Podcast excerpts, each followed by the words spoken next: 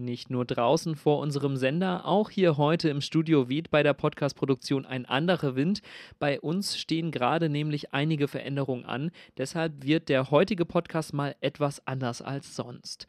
Das hat verschiedene Gründe. Gerade arbeiten wir an einem neuen Podcast-Konzept, denn wir werden bald neben dem Podcast hier auch wieder live im Radio zu hören sein. Außerdem ist gerade unsere Winterakademie voll im Gange. Für alle, die es nicht wissen, das ist unser sechswöchiges mehrwöchiges journalistisches Ausbildungsprogramm. Dort lernen AkademistInnen grundlegendes journalistisches Handwerkszeug kennen. Deshalb gibt es heute und in der nächsten Woche ein paar Sonderfolgen für euch. Unsere AkademistInnen haben sich nämlich in der letzten Woche intensiv mit dem Thema Luft auseinandergesetzt. Und was dabei so rausgekommen ist, das hören wir uns jetzt gemeinsam an bei der heutigen Folge von Radio für Kopfhörer. Mein Name ist Leven Wortmann. Moin. Mephisto 976, Radio für Kopfhörer.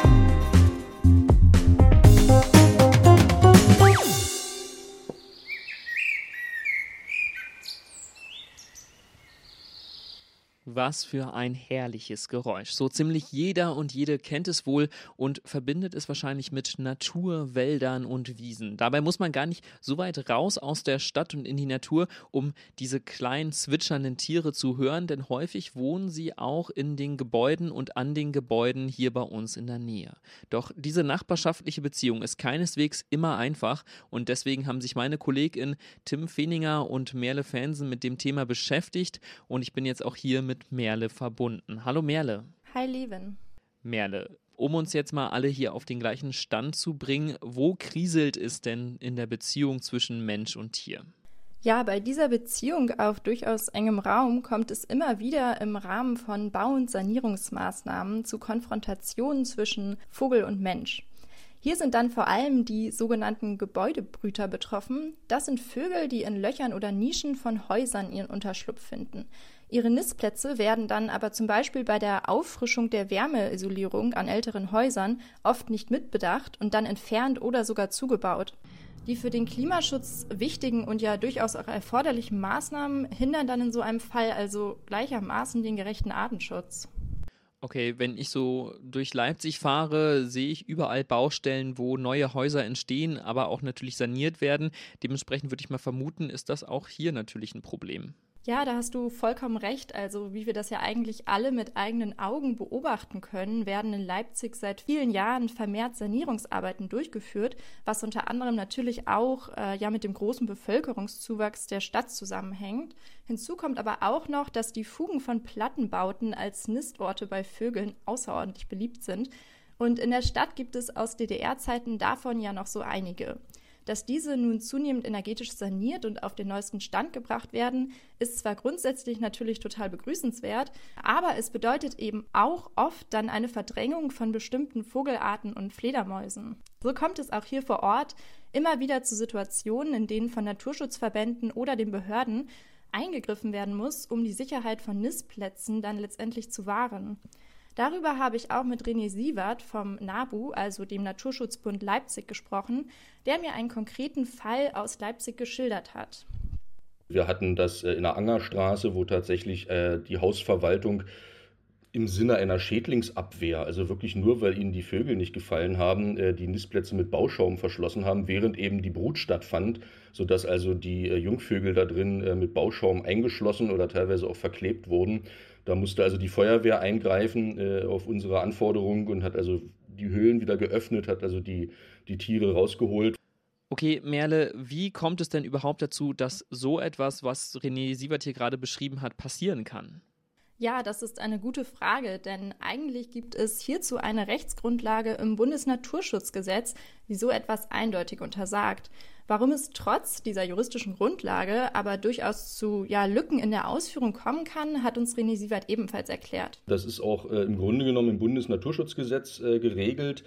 Ähm, es gibt einen Zuständigkeitsgerangel, weil immer nicht ganz klar ist, ist jetzt die Tierschutz- oder die Naturschutzbehörde zuständig in solchen Fällen, äh, obwohl es eben Straftaten sein können, ja, die auch äh, mit hohen Strafen belegt sein können. Ähm, aber im Grunde genommen ist es eben nicht ein Problem der Rechtslage, sondern eben der Durchsetzung dieses Rechts. Wie hier schon durchklingt, können Verstöße eben auch wirklich nur sanktioniert werden, wenn diese natürlich bekannt und die Zuständigkeiten klar verteilt sind. Da kann meine nächste Frage eigentlich nur lauten, wer ist denn überhaupt dafür zuständig, beziehungsweise bei wem liegt dann jetzt am Ende die Verantwortung für das ganze Thema? Ähm, hier sind einmal das Amt für Bauordnung und Denkmalpflege und das Amt für Umweltschutz für den bautechnischen Artenschutz verantwortlich. Von Ihnen wurde mir auch mitgeteilt, dass bei größeren Baumaßnahmen, ähm, ja, die dann meistens genehmigungspflichtig sind, durchaus mit Naturschutzbehörden zusammengearbeitet wird und versucht wird, auf die Instandhaltung der Nistplätze dann Rücksicht zu nehmen. Das Problem ist dann aber oft, dass kleinere Baumaßnahmen, die dann meist nicht genehmigungspflichtig sind, eben äh, ja behördlich dann unter das Radar fallen. Und ähm, das Problem ist aber, dass auch diese kleineren Sanierungsarbeiten durchaus gefährlich für die Vögel werden können und die dabei gefährdeten Brutplätze oft auch gar nicht erst bei den Ämtern erfasst sind. Wenn ich das jetzt richtig verstanden habe, dann liegt das eigentliche Problem bzw. das Hauptproblem in der mangelnden Dokumentation der Nistplätze, oder? Ja, ganz genau. Und um dieser Problematik ein Stück weit entgegenzuwirken, hat der NABU Leipzig Ende letzten Jahres einen Aufruf zur Dokumentation der Brutstätten durch Freiwillige gestartet. Das soll während der Brutzeit der Vögel so circa von Ende März bis Ende Juni erfolgen. Und um das eben zu verhindern, haben wir aufgerufen, also vorsorglich uns möglichst alle Gebäudebrüterquartiere zu melden. Ähm, wir reichen das weiter an die Behörden, sodass dann also alle informiert sind, aufmerksam sein können, wenn dann also Bauarbeiten beginnen, ähm, dass diese Nistplätze ersetzt werden können durch, äh, durch künstliche Nisthilfen. Künstliche Nisthilfen klingt jetzt für mich nach einem interessanten Ansatz, beziehungsweise ich kenne das auch unter dem Namen Vogelhaus. Was genau hat es denn damit auf sich? Ja, also künstliche Nisthilfen sind, wie es der Name eigentlich schon vermuten lässt, Ersatznistplätze für Vögel, in denen sie dann brüten können. Die können dann an den Gebäuden in der Nähe ihrer alten Brutstätten angebracht werden und werden dann von den Vögeln in der Regel auch ganz gut angenommen, äh, solange sie dann auch korrekt installiert sind. Das hört sich ja erstmal nach einer Lösung an, trotzdem handelt es sich hierbei doch eher um eine Nachbesserung und keine richtige Lösung, nicht wahr? Das stimmt. Äh, eine weitere Idee wäre es dann auch noch mögliche Nistplätze von vornherein architektonisch mit einzuplanen.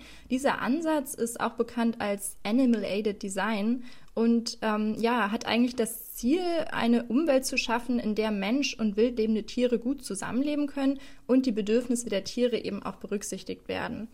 Dabei ist es einfach generell besonders wichtig, dass bei allen involvierten menschlichen Parteien, also sprich den Behörden, den Bauunternehmen und auch der Stadtbevölkerung, das Bewusstsein für dieses Thema gestärkt wird. Denn nur dann werden auch konkrete Maßnahmen zur Erhaltung der Nistplätze in der Stadt umgesetzt. Danke dir, Merle, für diese Information. Gerne. Und an dieser Stelle geht es jetzt weiter mit dem anderen Studiogespräch bei uns aus der Winterakademie. Das hat mein Moderationskollege Bobo Mertens geführt. Auch wenn der Sommer sich gerade noch sehr fern anfühlt, in und um Leipzig steigen die Temperaturen langsam wieder. Nach einem langen Winter ist das natürlich erstmal eine sehr schöne Nachricht. Mit den immer heißer werdenden Sommern gehen aber auch Probleme einher. Speziell mit Hitzebelastung in Städten beschäftigt sich gerade ein Projekt der Universität Leipzig. Das Projekt nennt sich Meteorologie hautnah und was genau es damit auf sich hat, damit hat sich meine Kollegin Emma beschäftigt. Hallo Emma. Hallo. Speziell in Städten soll es ja vermehrt zu Hitzebelastung kommen. Hitzebelastung, das ist ja ein ziemlich komplexer Begriff. Was ist denn damit genau gemeint und wieso ist das in Städten so ein großes Problem? Also in Städten ist das Problem, dass sie sich über die heißen Monate eben sehr viel stärker aufheizen als zum Beispiel ländliche Gebiete, weil es dort eben viel mehr Asphaltflächen gibt, die die Sonnenstrahlung absorbieren. Und durch die wenigen, also die fehlenden freien Flächen, kommt es noch dazu nicht zu genügend Luftzirkulation. Also es fehlt einfach der Wind. Und ähm, das kann eben so weit gehen, dass es für einige Menschen wirklich gesundheitsschädlich werden kann. Und äh, ja, über die Folgen von Hitzebelastung habe ich mich auch mit Johannes Röttenbacher unterhalten. Der ist im Projektteam von Meteorologie hautnah. Wir als junge Menschen, wir kriegen das meistens locker hin. Je älter wir werden, desto anstrengender wird das uns runterzukühlen und dementsprechend entstehen dann eben durch Hitzewellen auch mehr Tote, meistens in älteren Bevölkerungsgruppen. Und das ist Hitzebelastung in der Stadt. Ja, also ein typisches Beispiel dafür sind auch die sogenannten tropischen Nächte. Das sind Nächte, in denen die Temperaturen gar nicht mehr unter 20 Grad sinken. Und das führt eben einfach dazu, dass man nicht mehr gut schlafen kann. Das äh, kennt ja der eine oder andere vielleicht auch persönlich. Und das führt einfach dazu, dass der Körper keine Möglichkeit mehr hat, sich zu erholen. Jetzt haben wir ja schon von Meteorologie hautnah gehört. Worum geht es denn bei dem Projekt eigentlich? Also das Projektteam will unterschiedliche meteorologische Werte in Leipzig messen, zum Beispiel eben auch, wo in Leipzig es besonders heiß ist.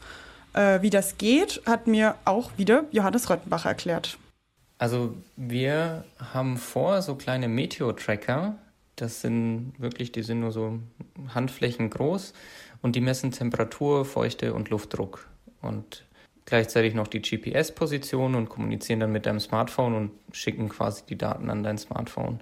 Und die kann man sich ans Fahrrad oder ans Auto hinmachen und dann fährt man quasi damit rum und zeichnet die ganze Zeit die meteorologischen Parameter um sich rum auf. Ja, ich denke, was Johannes da schon erwähnt hat, nämlich dass der Meteor-Tracker einfach ans Auto oder ans Fahrrad gemacht werden kann, das ist eben eigentlich wirklich das Besondere an dem Projekt. Leipzigerinnen und Leipziger können dadurch wirklich direkt am Projekt teilhaben. Okay, das ist ja ein sehr interessanter Ansatz. Warum hat sich denn das Projektteam dazu entschieden, zusammen mit den BürgerInnen zu forschen? Ja, also es ist ja ein bekanntes Problem, dass an der Uni viel passiert, was für die Öffentlichkeit wirklich ja einfach nicht so richtig zugänglich ist. Äh, da spricht man ja auch manchmal von einem wissenschaftlichen Elfenbeinturm. Das ist eine große Debatte auch an der Uni selbst. Und deswegen, meinte Johannes Röttenbacher, kann man eben mit Projekten wie Meteorologie hautnah dem versuchen entgegenzuwirken und gezielt Menschen mit unterschiedlichem Wissensstand zusammenbringen. Es ist ein Projekt, das ist sehr einfach verständlich. Ich meine, jeder kann mit Temperatur, Feuchte und Luftdruck was anfangen. Ähm, jeder kann mit Hitze in der Stadt was anfangen, auch wenn man sich noch keine Gedanken drüber gemacht hat. Und ich denke, da kommt man auf den guten Zweig, dass man die Leute erstmal ins Thema einführt und ihnen dann auch schon so ein bisschen erzählt, was dann jetzt die Wissenschaft damit zu tun hat. Es wird also versucht, Wissenschaft für die Leute zugänglicher und nahbar zu machen. Gut, das ist jetzt die Idee dahinter. Wie kann man sich denn die Zusammenarbeit zwischen den Forschenden und den BürgerInnen vorstellen? Wie kann das funktionieren? Also die Messarbeiten übernimmt eigentlich der Meteo-Tracker, der sammelt ja konstant einfach Daten. So richtig spannend für die BürgerInnen wird es dann, wenn es zur wissenschaftlichen Ausarbeitung kommt. Inwiefern die TeilnehmerInnen am Projekt direkt mitarbeiten, hat mir Johannes Röttenbacher erklärt. Sie sind selber mit dabei, zeichnen die Daten auf, sollen aber dann auch so nach zwei Wochen Datenaufzeichnung in einem Workshop diese wissenschaftliche Methode von Hypothese, Messdaten, Auswertung und Evaluierung dann der Hypothese mitbekommen. Und das soll denen auch so ein bisschen Begeisterung an Wissenschaft vermitteln und dann natürlich auch so Verständnis für, warum wir jetzt nicht die Antwort auf alles haben, nur weil wir einmal gemessen haben. Das Projekt äh, wurde erst vor einer Woche genehmigt und es haben sich seitdem trotzdem schon 15 Personen zur Teilnahme gemeldet. Das finde ich ganz schön viel. Und als ich mich dann in der Leipziger Innenstadt noch umgehört habe, bin ich auch noch auf einige Interessierte gestoßen. Ich finde auf jeden Fall, äh, ja, man sollte sich auch mit dem Thema befassen. Es ist ja auch eine Umweltfrage. Das wäre dann schon mal interessant. Das berührt ja auch ein großes Feld an Menschen. Also ich finde das schon eine gute Idee. Also ich würde teilnehmen, ja. Das sollen die anderen machen, die sich damit beschäftigen und damit dafür ihr Geld verdienen. Ich finde die Idee mega nice. Ich habe bloß weder ein Fahrrad noch ein Auto. Die Idee finde ich auch richtig gut, auf jeden Fall. Also ich würde auch mitmachen, vor allem so im Sommer, wenn ich mehr Fahrrad fahre oder so. Obwohl die wenigsten von den Leuten, mit denen ich jetzt gesprochen hatte, sich schon mit dem Thema Hitzebelastung irgendwie beschäftigt hatten, waren wirklich fast alle an dem Projekt grundsätzlich interessiert. Und ähm, ja, ich denke, das Projekt gibt einem einfach die Möglichkeit, einen kleinen Anteil zur Klimaforschung zu leisten und eben mal einen Blick hinter die Kulissen der Wissenschaft zu werfen. Also Wissenschaft zum Anfassen, hautnah eben. Ein spannendes Projekt, vor allem in Zeiten des Klimawandels auch ein sehr notwendiges. Wenn ihr mehr zum Projekt Meteorologie hautnah erfahren wollt, dann könnt ihr das auf der Homepage der Universität Leipzig tun. Emma, danke, dass du heute da warst und dass du uns darüber aufgeklärt hast. Gerne. Das war es erstmal mit der heute etwas anderen Podcast-Folge. Nächste Woche geht es dann weiter mit spannenden Akademiebeiträgen. Wenn ihr zwischendurch nochmal Lust habt auf etwas anderes von uns, dann schaut auch gerne auf unseren Social-Media-Kanälen vorbei. Die Links dazu findet ihr in den Show Notes. Letztlich noch ein Dank an die AkademistInnen für ihre Beiträge und auch an Jana Laborenz, die mich bei dieser Folge redaktionell und in der Produktion unterstützt hat. Ich wünsche euch noch einen schönen Tag. Auf Wiederhören. Mephisto 976, Radio für Kopfhörer.